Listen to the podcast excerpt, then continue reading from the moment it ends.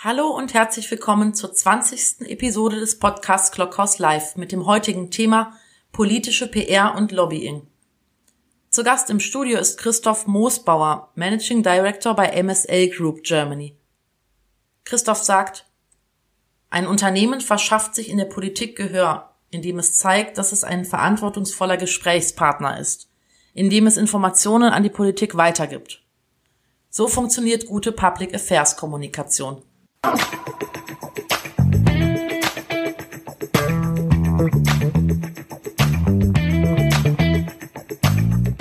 Jetzt kommt immer die Sekunde Nervosität. Du kannst mich sehen, du kannst mich hören. Hallo Christoph. Einen wunderschönen Nachmittag aus Berlin.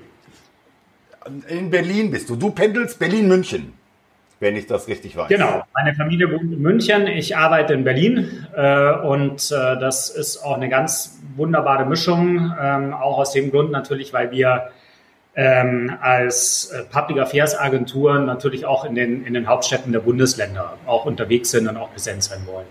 Mhm. Was macht eine Public Affairs äh, Agentur? Weil ich steige mal direkt in das Thema ein so diese Begriffe Lobbyisten und Public Affairs und Politiker, die mal in die Wirtschaft wechseln, hat ja in der gesellschaftlichen Wahrnehmung nicht den, den besten Ruf. Warum bist du gewechselt? Wann bist du gewechselt? Und wie fühlt sich das an? Ich falle die mit der Tür ins Haus. Nein, das ist alles gut. Auch äh, bei, bei der Anmoderation warst du ja sehr vorsichtig und hast gesagt, ich habe die Seiten des Tisches gewechselt. Ähm, ich bin da äh, immer, immer etwas direkter und sage, ich bin auf die dunkle Seite der Macht gewechselt. Ähm, äh, natürlich nicht ernsthaft, weil wir uns auch als Interessensvertreter durchaus auch äh, im, im Lichte, äh, wie es vorher gesagt worden ist, der Wahrheit und Wahrhaftigkeit bewegen. Ähm, wie bin ich dazu gekommen? Tatsächlich habe ich mir äh, damals, als ich in den Bundestag gewählt worden war, das war eine besondere Situation, nach 16 Jahren konservativ-liberaler oder wirtschaftsliberaler Koalition kam eine rot-grüne Regierung. Und bei der Wirtschaft gingen natürlich die Warnlampen an. Äh, jetzt bricht wahlweise das Chaos oder der Sozialismus oder die Ökodiktatur an. Ähm, und man hatte damals, das war 1998, eine sehr aktive Tätigkeit, damals von Verbandsvertretern, aber auch von großen Unternehmen. Ich habe den wunderbaren Wahlkreis München Süd äh, vertreten. Da gibt es äh, eine große Firma Siemens, Philip Morris ähm, hatte dort äh, noch einen Produktionsstandort, viele andere mehr. Ähm, und die kamen zu mir ins Büro und ich habe sehr genau hingehört, wie die mit mir sprechen und mhm. ähm, mir das auch ähm, immer, immer so versucht von der anderen Seite her vorzustellen. Und in diesen Gesprächen fiel immer ein Satz. Äh, und äh, der war natürlich vor allen Dingen für mich als junger Bundestagsabgeordneter nie auf Augenhöhe, sondern immer sehr von oben herab, von Seiten der Wirtschaftsvertreter. Und der Satz war, wissen Sie, Herr Moosbauer, Politik hat überhaupt keine Ahnung von Wirtschaft.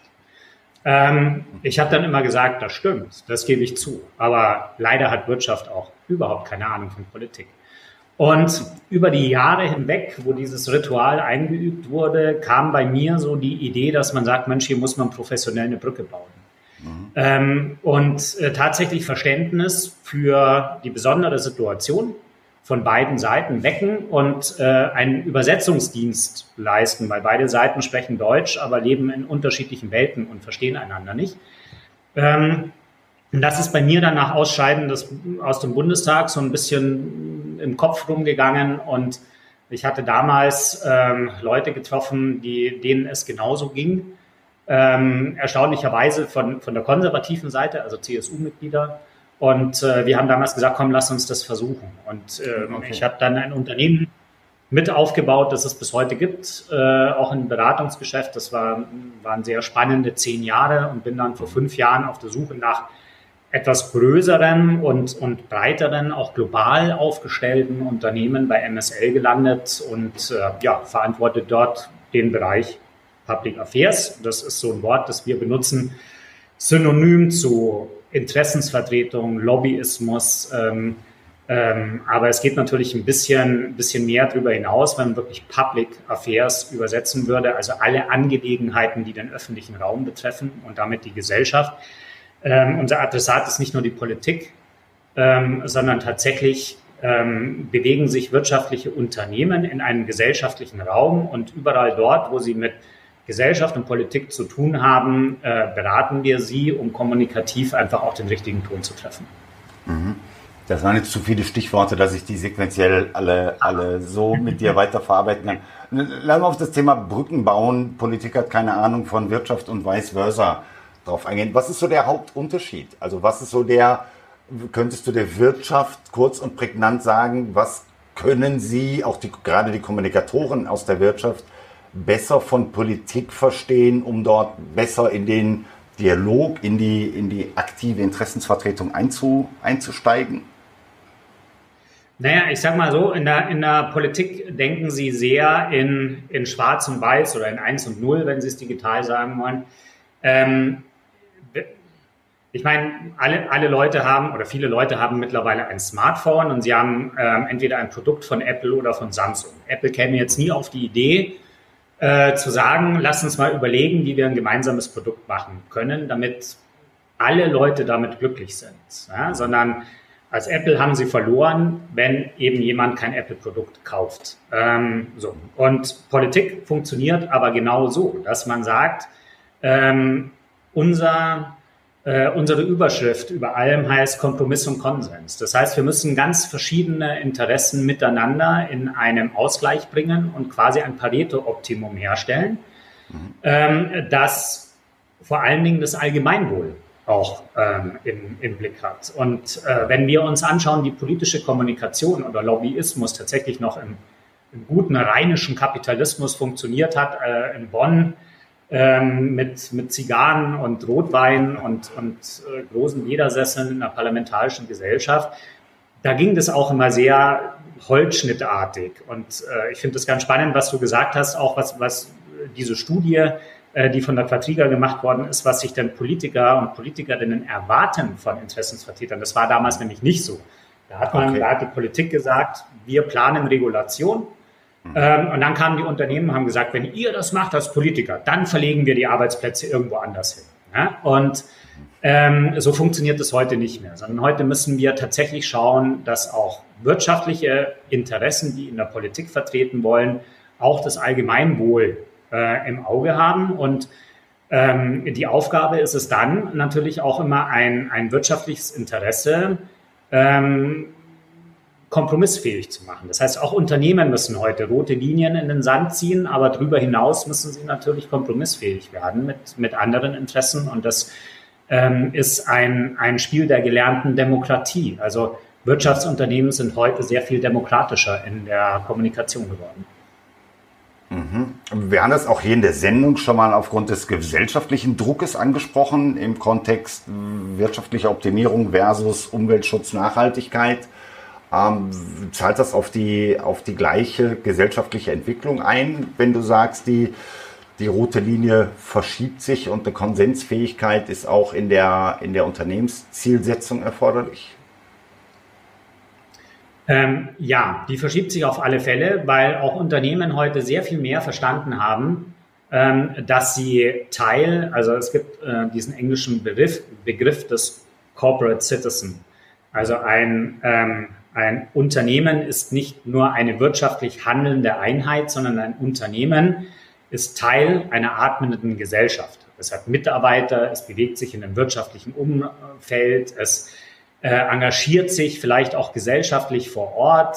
Ähm, es gibt Unternehmen, die Lebensmittel herstellen und gleichzeitig die Tafeln beliefern und so. Also das ist sehr viel hybrider geworden, als es früher war. Und das ähm, erfordert natürlich äh, ein neues Selbstverständnis auch von Unternehmen und das drückt sich auch kommunikativ aus. Also Unternehmen sehen sich, glaube ich, heute sehr viel mehr, als es früher der Fall war, als Teil der Gesellschaft und wollen die dann auch mitgestalten. Und ähm, oft steht da im Raum natürlich der Vorwurf des äh, Greenwashing oder Social Washing oder ähm, wie, wie immer man das nennen will, dass sich Unternehmen nur deswegen für Nachhaltigkeit einsetzen oder für Arbeitnehmer und Nehmerinnenrechte, ähm, damit sie sozusagen Kritik ausweichen und, und noch mehr Dinge verkaufen. Aber meine Erfahrung in der Wirtschaft ist tatsächlich, dass man das ernst meint. Also man ist heute nicht mehr nur ähm, jemand, der Geld verdienen will, sondern der natürlich sich in einem Umfeld bewegt, in einem gesellschaftlichen und äh, natürlich auch die Familie und, und dergleichen mehr.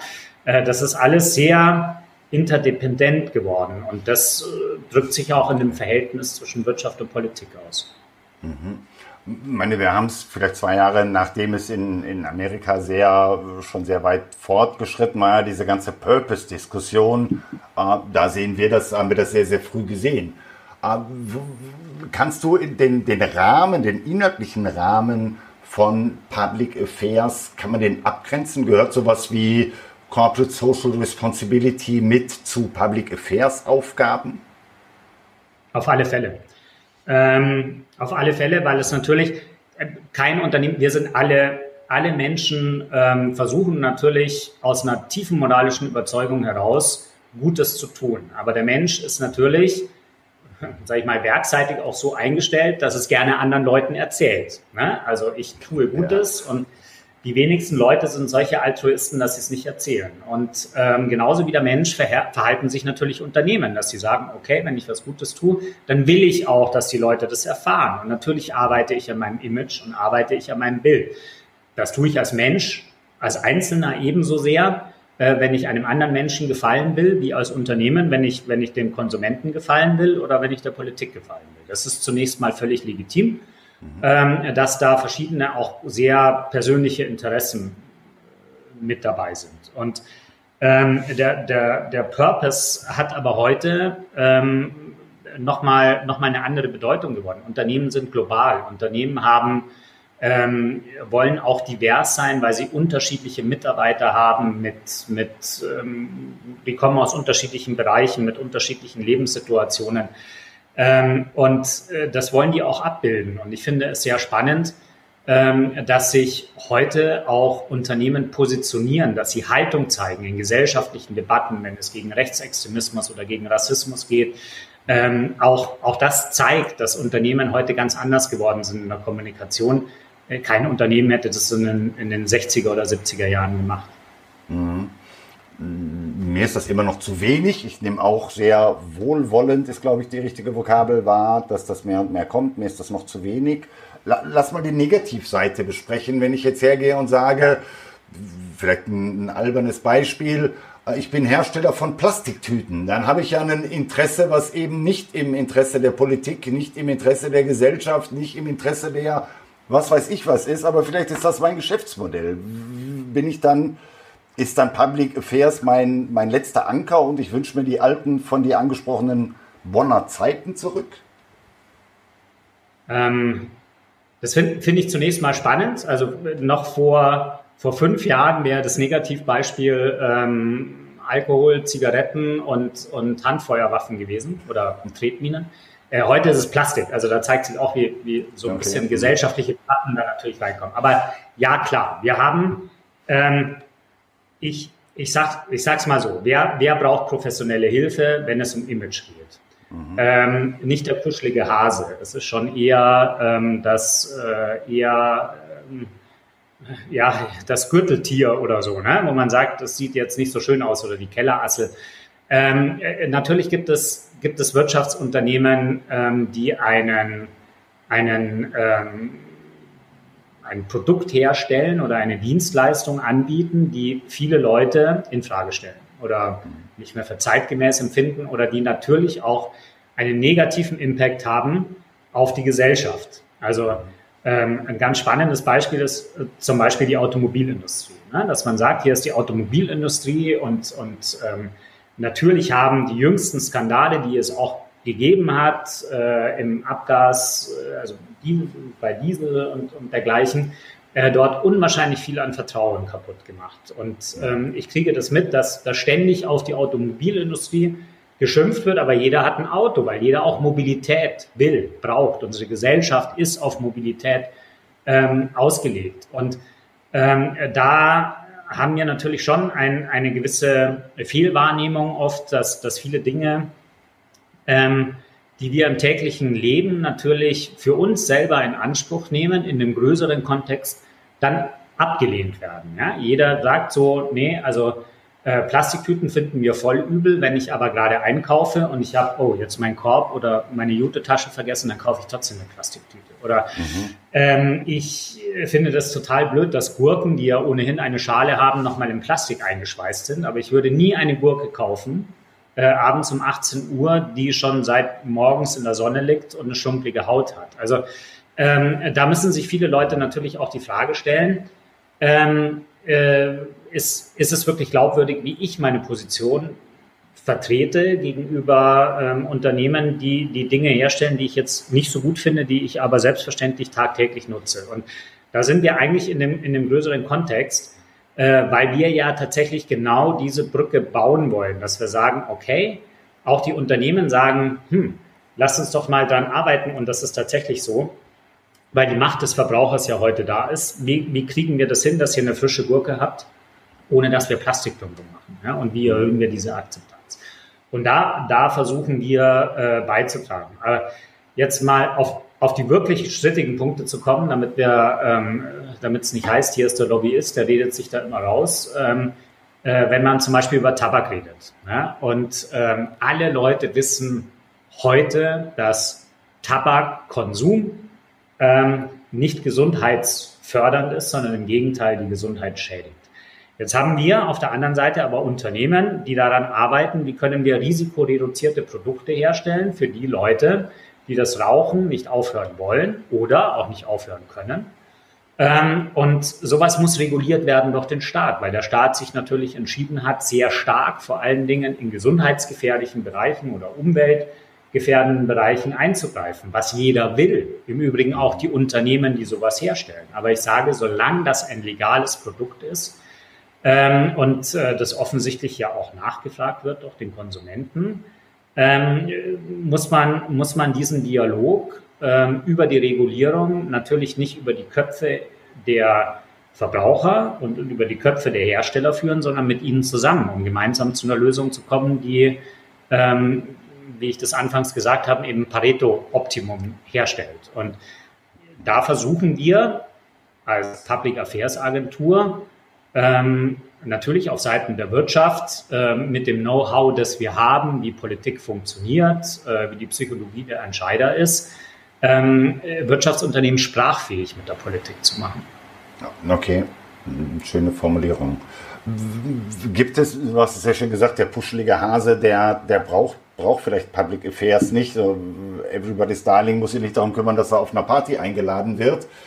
Aber es gibt ja nur auch ganz viel Grauzone. Es gibt ja eben nicht nur die, die, die gute Seite und die, die Waffenindustrie, wie ich, ich denke an meine Branche, also die Softwareindustrie hat, ich habe schon, ich könnte dir eine lange Wunschliste geben, wo würde ich gerne im politischen, in der politischen Debatte Gehör finden. Also wenn wir über, über Fachkräftemangel, über über Unterscheidung des amerikanischen und des europäischen Markt vom Schutz vor Intellectual Property und, und, und angeht. Also ich hätte schon eine lange Wunschliste. Sind das Themen, die, die eine typische Aufgabe von dir ausmachen? Oder sagst du, na, es ist wirklich so die, mehr die Waffenindustrie als die Software-Nerds, die zu dir kommen? Nee, also das, das können wir ganz selbstbewusst sagen. Da kann, kann auch ähm, sozusagen die Kundenliste von MSL äh, umfasst äh, eher, eher nicht kritische Kunden, sondern Leute, die an der Spitze eines wirtschaftlichen Fortschritts stehen, auch an disruptiven Modellen arbeiten, die sich Gedanken machen, äh, wie können wir die großen Zukunftsfragen der Zukunft ähm, ähm, wie, können wir denen begegnen? Also Mobilität, Versorgung, ähm, wie, wie läuft die Infrastruktur in Städten ab? Äh, wie versorgen wir uns mit Energie? Okay. Und die mit den Köpfen schon sehr viel weiter sind und die sagen, um Gottes Willen, die Politik kommt nicht hinterher. Wir mhm. haben eine Regulation, die im prädigitalen Zeitalter entstanden ist. Und wir haben heute Innovationszyklen, die teilweise nur Tage umfassen. Und ein politischer Prozess dauert viel zu lang um das regulativ abzubilden.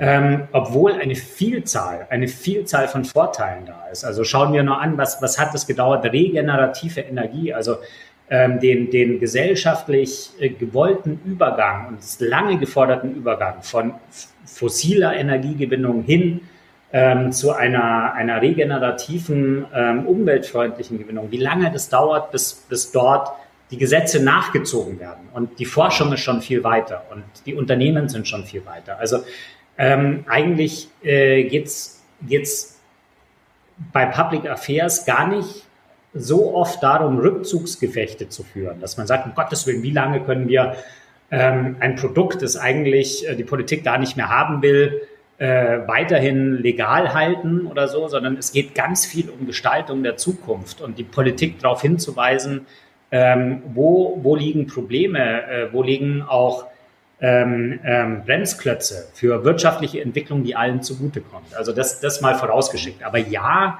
da tun wir uns natürlich immer ein bisschen schwer, weil Lobbyismus ist in den Köpfen, also semantisch natürlich schon mit den negativen Interessen verbunden. Also ich greife da immer auf eine sehr theoretische Ebene zurück. Ähm, ich sage zunächst mal in, in der Interaktion, wenn ich was haben will, ähm, und vor allen Dingen auch in der Politik gibt es zwei Determinanten, die sind entscheidend. Mein Interesse und die Macht, die ich habe oder nicht habe, um es umzusetzen. Wenn ich als kleines Kind ein Überraschungsei an der Kasse haben will, dann ist es mein Interesse. Und äh, dann kann ich meine Macht ausprobieren gegenüber der Mutter oder dem Vater, die mit dabei sind beim Einkaufen, ob ich das bekomme. Ich kann mich auf den Boden werfen, quengeln und so. Ja.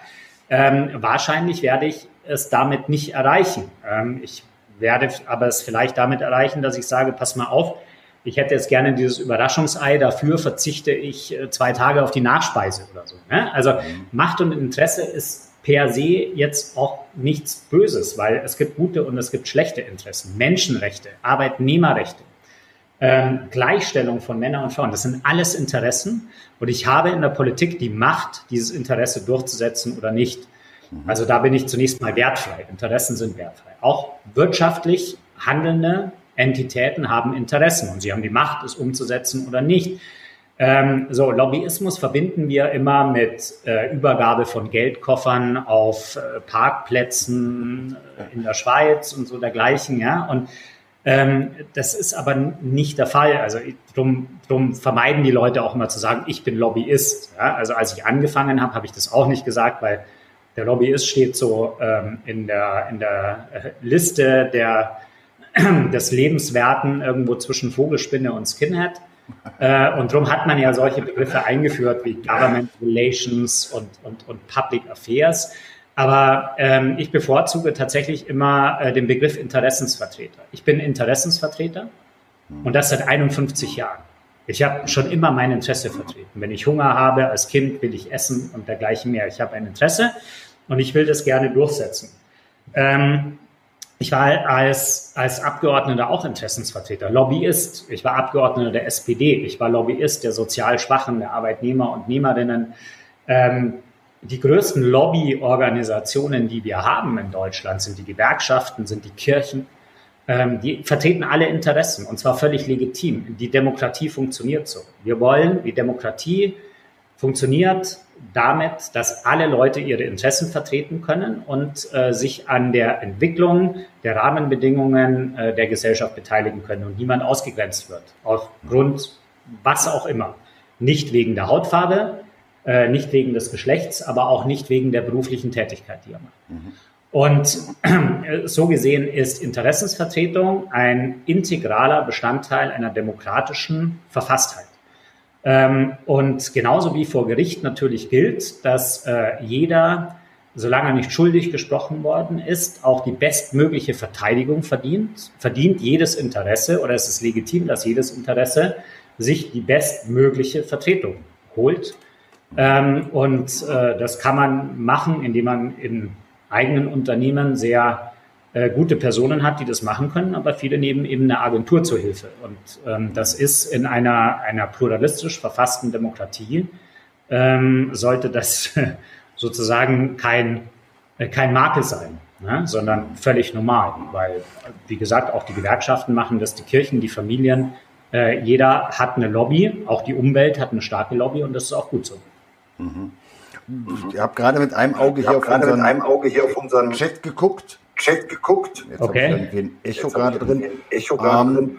Da ähm, heißt es, als wir über Technologie gesprochen haben, ähm, kam die Information, die Innovationszyklen für Energiewende-Themen dauern nur leider Jahrzehnte.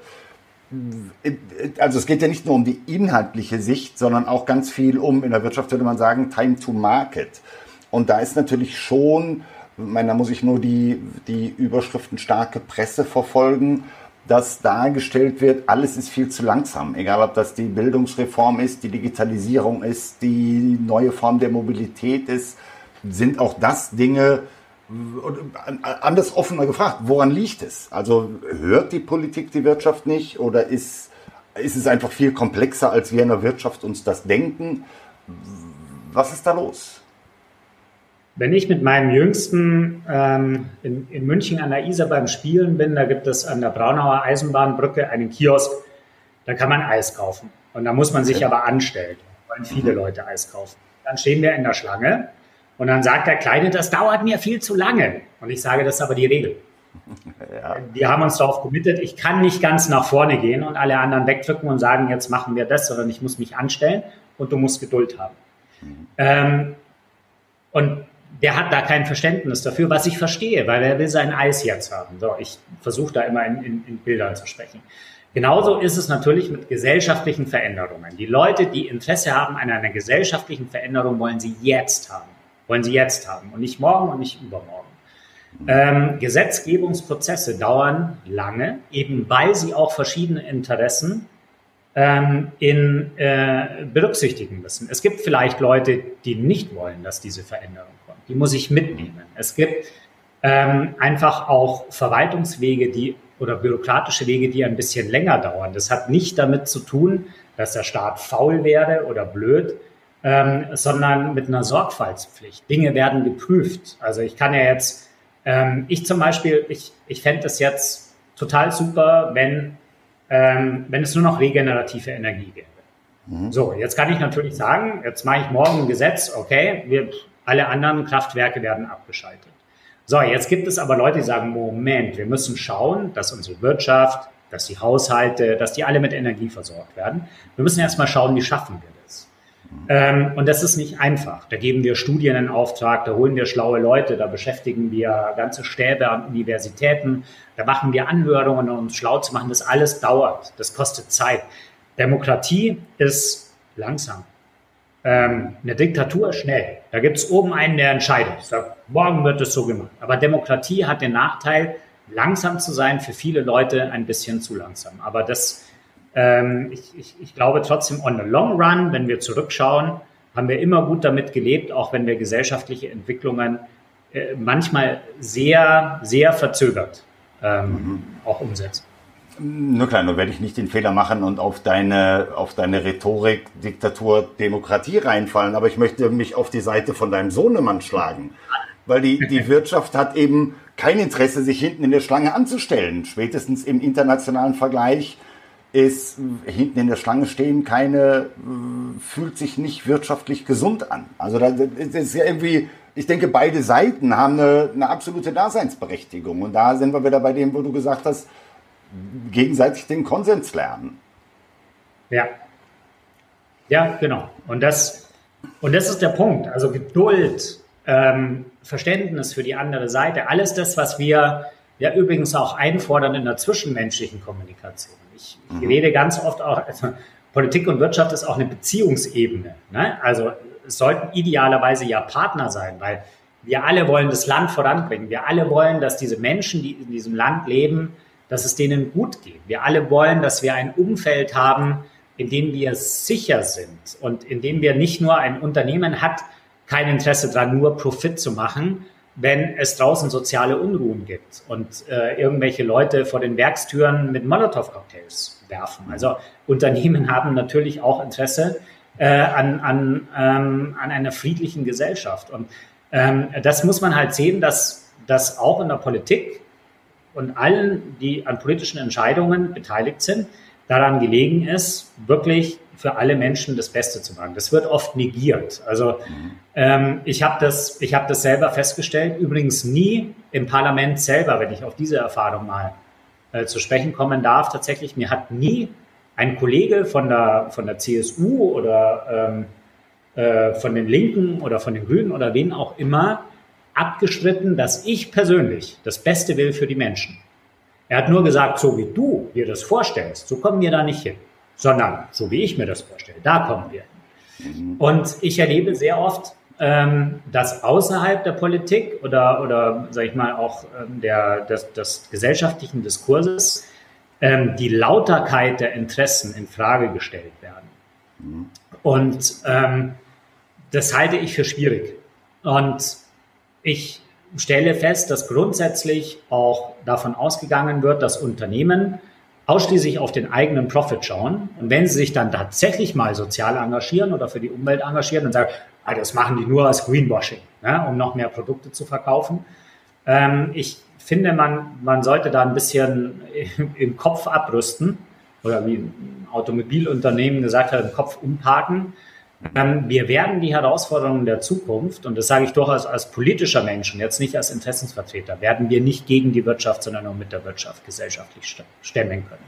Und es sind äh, nicht aus der Gesellschaft kommen, kommt die Innovation. Die äh, Elektromobilität ist nicht in der Gesellschaft entstanden, die ist bei Wirtschaftsunternehmen entstanden, weil die Leute gesagt haben, die Aussicht natürlich damit Geld zu verdienen, ähm, ist äh, Motivation. Auch jetzt die Motivation, einen Impfstoff gegen Covid-19 zu finden, ist ja nicht nur getrieben von dem, dass man sagt, oh, um Gottes Willen, wir wollen, wir wollen, dass alle Leute gesund sind, sondern selbstverständlich gibt es ein Rennen darum, weil damit auch Geld verdient werden kann und ähm, Leute gut bezahlt werden können und Forschung bezahlt werden kann. Auch ähm, das, das ist Kapitalismus immanent. Wenn wir das nicht haben wollen, müssen wir die Systemfrage stellen. Äh, natürlich, dann müssen wir den Hauptwiderspruch lösen zwischen Arbeit und Kapital, aber das haben wir bis heute nicht geschafft. Einen Kommentar muss ich dir im Original vorlesen. Herr Erik Wegener schreibt, es fällt auf, Doppelpunkt, man kann Herrn Moosbauer dreimal besser hören als vielen Politikern. Vielleicht fehlt er jetzt in Berlin. Das Kompliment will ich dir dann auch schnell weitergeben. Ähm, vielen, vielen lieben Dank. Das ja, ich sehe ich sehe das nicht so. Ich bin ganz froh, dass du auf der Wirtschaftsseite der Kommunikation bist. Und das hat nichts mit meinem äh, Nichtwunsch der politischen, demokratischen Ziele und Optimierung zu tun. Lass uns, wir haben jetzt einiges über das Was und, an, und über, das, über das Wie gesprochen.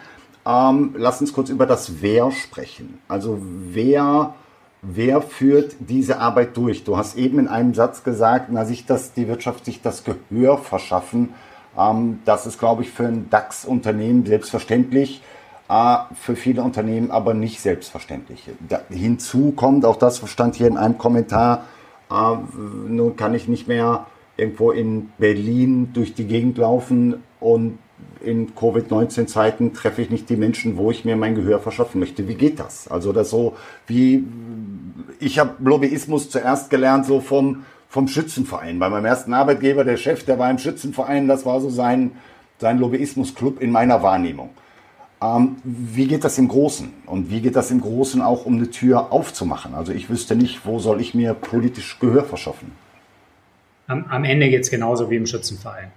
Okay. Ähm, es ist tatsächlich wie Kommunikation immer. Wir, wir reden heute viel darüber, dass wir natürlich, wie wir es jetzt auch tun, wir kommunizieren mit Hilfe von technischen Geräten, was ganz wunderbar ist, eine tolle Ergänzung äh, der Möglichkeiten, miteinander in Kontakt zu bleiben und zu sprechen. Aber Kommunikation funktioniert am Ende des Tages immer nur persönlich. Und wie es vielen geht jetzt seit März und dem ersten Lockdown und den Covid-Beschränkungen, äh, die wir haben, ist natürlich die politische Kommunikation im Moment, sag ich mal, gestört.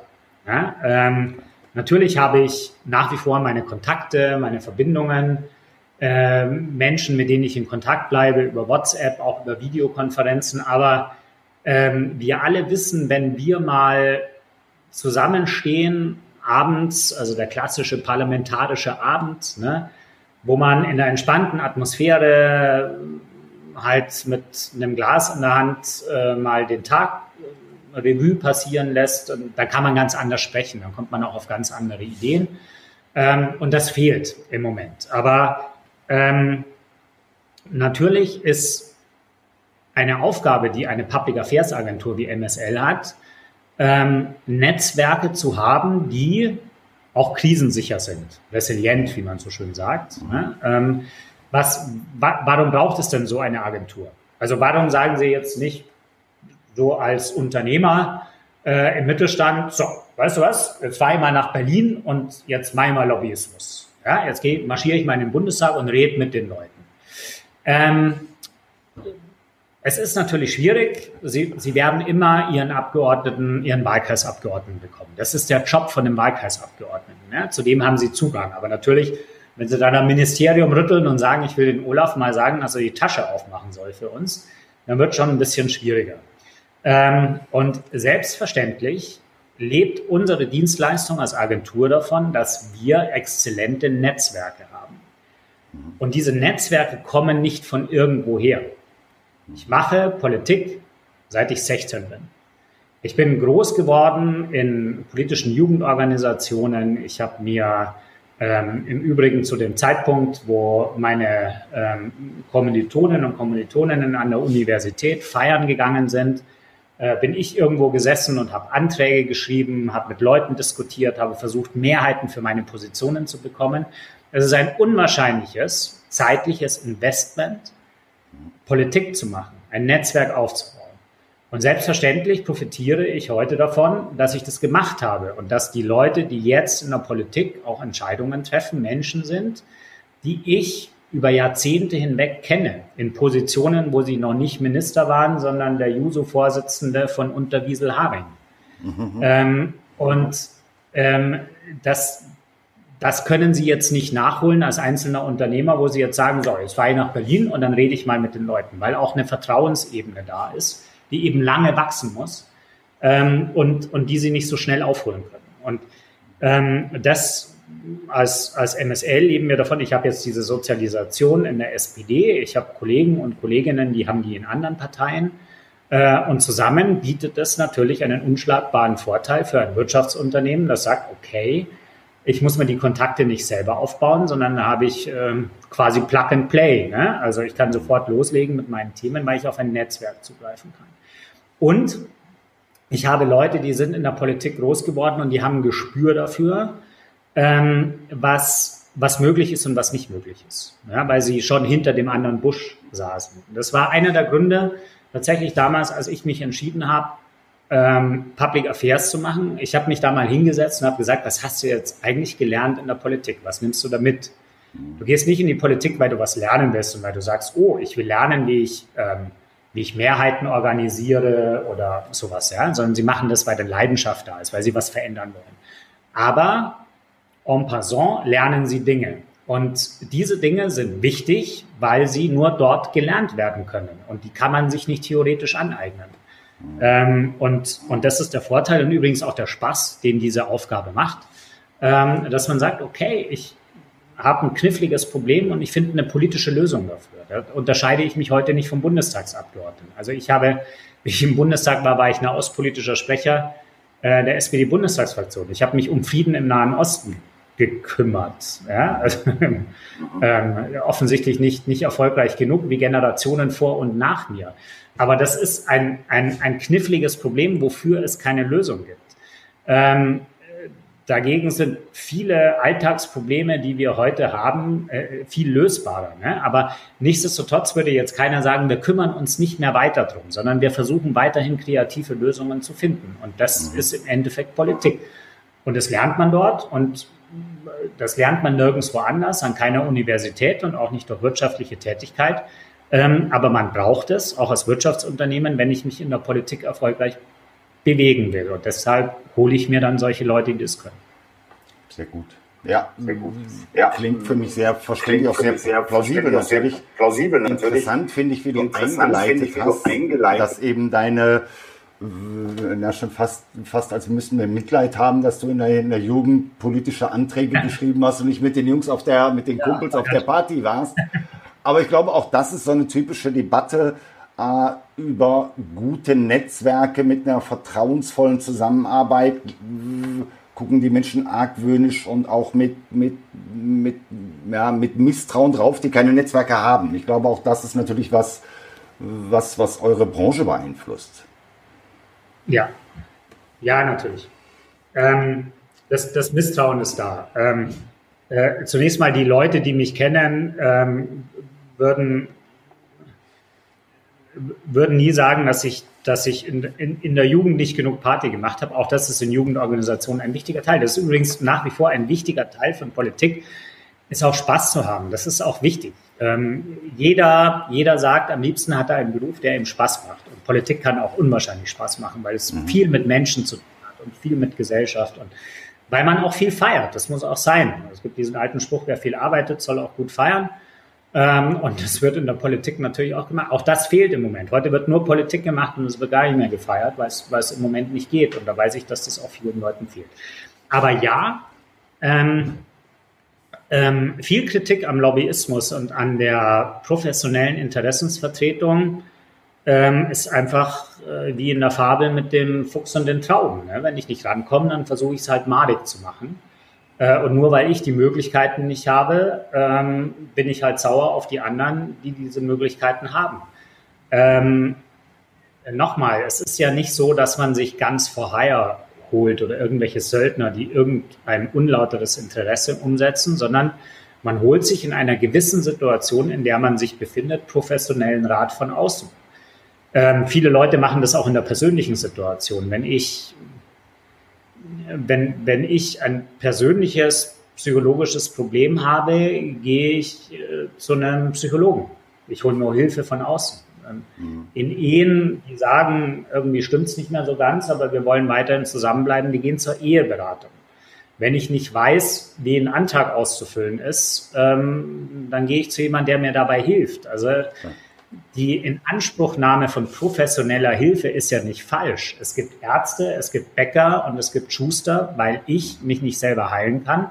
Und mir, ja, Brotbacken geht so leidlich, aber ich kann mir keine Schuhe nähen. Also wir haben natürlich irgendwann mal in der Geschichte der Menschheit entschieden, äh, dass wir eine arbeitsteilige Gesellschaft haben und ähm, sich Beratung zu holen und Hilfe zu holen bei irgendwas, wo ich sage, das kann ich nicht selber, ist ja, ist ja an sich auch äh, einfach gesellschaftsimmanent. Aber natürlich die Leute, die das dann nicht haben, mäkeln. Ähm, Klar. Kann ich verstehen. Und natürlich ist es, es da will ich, da will ich auch gar nicht, gar nicht ähm, das kleinreden. Es gibt eine Ungleichheit der Waffen. Natürlich kann ich mir als großes Unternehmen, das viel Geld verdient und womöglich nochmal Interessen hat, die, die gewissen gesellschaftlichen Trends entgegenlaufen. Aber ich habe nun mal das Geld, kann ich mir die besseren Leute leisten. Ich kann mir auch, wenn ich ein reicher Mann bin, einen besseren Anwalt leisten, als wenn ich einen Pflichtverteidiger bekomme. Das, das ist in der Tat so. Ähm, das muss man auch ganz kritisch sehen. Aber ähm, wenn ich jetzt das wieder auf andere Wirtschaftszweige äh, übertrage, dann muss ich auch sagen, dann darf es auch keinen Hersteller von Sportwagen geben, weil sich den nicht jeder leisten kann. Genau. Also da, da sehe ich natürlich auch sehr stark in unserer Branche, in der Softwarebranche ist genau diese, äh, möchte das noch nicht Erdrutsch nennen, aber die Eintrittsbarrieren in den Markt von den ganz, ganz großen, die sind über moderne Technologien, über skalierbare Cloud-Systeme, über disruptive Bereitschaft auch, auch von, von Unternehmen und ganzen Wirtschaften verschieben die sich ja gerade. Also so der, ich bin groß, mir kann nichts passieren. Ich glaube, das ist eine, äh, ja, das ist ein veraltendes Modell. Ja. ja. Die Zeit ist leider schon durch. Ich fand das ein super Gespräch. Ich werde mir das äh, mit Sicherheit nochmal anhören. Ich finde auch ganz spannend, ja. wie du eben diese Lobby ist nicht nur die, wie hast du so schön gesagt, Zigarre rauchend und Rotwein trinkend in Bonner äh, Büros, womöglich ohne, ohne Fenster. Ich höre dann immer sehr bildlich zu, wenn du das sagst, sondern wirklich auch eine, eine aufrichtige, ein aufrichtiges Thema in einem politischen, gesellschaftlichen, wirtschaftlichen Konsens. Sehr gut. Sehr schön. Äh, wir kämpfen, wenn ich, wenn ich das sozusagen zum Schluss äh, sagen darf, wir kämpfen mit offenem Visier. Ähm, du weißt, es gibt gerade die, die Debatte um ein Lobbyregister, also um eine Regulierung auch der Interessensvertretungen. Wir haben das als MSL immer gefordert. Wir begrüßen das, mhm. äh, dass es das gibt. Wir haben nichts zu verstecken. Ähm, Interessensvertretung, und das ist das Wichtige. Wenn wir in der Demokratie, das habe ich vorher gesagt, das ist Demokratie immanent, dass jeder seine Interessen ver vertritt. Aber er muss es so machen, dass es alle mitbekommen. Das ist ganz entscheidend. Es darf keine versteckte Interessensvertretung geben und jeder muss auch offenlegen. So habe ich auch nichts dagegen, wenn zum Beispiel Abgeordnete, viele Abgeordnete tun das, dass sie auf ihrer Homepage äh, veröffentlichen, mit welchen Unternehmensvertretern oder mit welchen Verbänden haben sie sich getroffen. Das ähm, finde ich super, weil jeder sollte die Transparenz haben, ähm, weil wir tun ja nichts Verbotenes und wir wollen auch nichts Verbotenes tun. Ja? Und ähm, deswegen finde ich es auch toll, dass es jetzt äh, die Möglichkeit gibt, eben äh, da auch Licht reinzubringen. Man muss nur überlegen, wie man dieses Lobbyregister macht. Ne? Also ich finde es dann natürlich, äh, eine unserer Forderungen ist natürlich, da müssen es aber auch alle tun. Also auch alle Rechtsanwälte, die auch an Gesetzen mitschrauben, auch für Mandanten, die machen nichts anderes als wir, nur nicht in der Kommunikation, sondern in der Beratung und die sagen, hey, ähm, wir, haben, ähm, wir haben hier einen Mandantenschutz und wir können das nicht offenlegen. Also wenn, muss man, müssen alle das offenlegen und da haben wir überhaupt kein Problem damit, weil es ist keine, keine verschwörerische Tätigkeit, die hier stattfindet, sondern es ist ein professionelles, kommunikatives, ähm, ähm, eine kommunikative Unterstützung von legitimen Interessen. Okay, starkes Statement. Okay, starkes Sehr Statement. Cool. Sehr cool. Christoph, vielen Dank. Christoph, vielen Ich gehe jetzt auf dein Bild ich im danke. Hintergrund nicht mehr ein. Vielleicht gehen wir beide auch mal zusammen fischen und sprechen nicht nur über Public Communication und Public Affairs. Herzlichen Dank. Ich fand das, das ganz toll. toll. Das ist übrigens auch eine wichtige Netzwerktätigkeit, das Angeln. Es gibt viele Politiker, die gerne angeln gehen. Ich bin nicht im Schützenverein, ich spiele kein Golf und ich habe noch keine Geschäfte beim Angeln gemacht. Ich konzentriere mich dann mehr auf, Zecht, äh, auf Hecht und Zander. In diesem Sinne, Christoph, danke dir. Ich danke, hat viel Spaß gemacht. Ganz auf meiner Seite. Tschüss.